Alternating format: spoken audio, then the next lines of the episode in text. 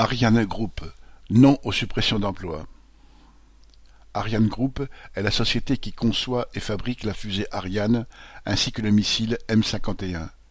Elle emploie 8500 travailleurs, embauchés et assistants techniques, répartis dans des usines en France, au Mureau, à Vernon et dans la région bordelaise, et en Allemagne. Depuis des années, Ariane Group distribue des dividendes et des primes d'émission à ses deux actionnaires Safran et Airbus, le total se montant à plusieurs centaines de millions.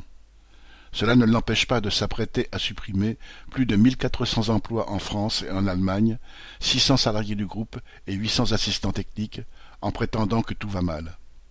Par ailleurs, jouant au Monopoly avec les États qui financent les programmes spatiaux européens, elle veut transférer en Allemagne l'assemblage du moteur Vinci, actuellement fabriqué à Vernon, dans l'Eure. Cette annonce a fait l'effet d'un coup de tonnerre, car beaucoup de travailleurs craignent que cela signe à terme l'arrêt de mort du site.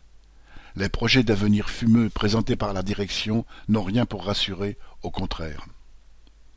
Les premières réactions ont eu lieu à Vernon, où des centaines de travailleurs ont débrayé, puis ont manifesté à trois cents le 4 octobre de l'usine à l'entrée de la ville.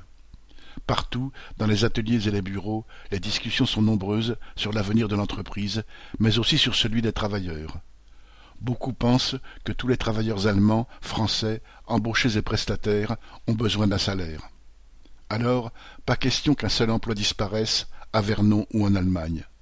Pour faire reculer la direction, il faudra rassembler les travailleurs de tous les sites du groupe.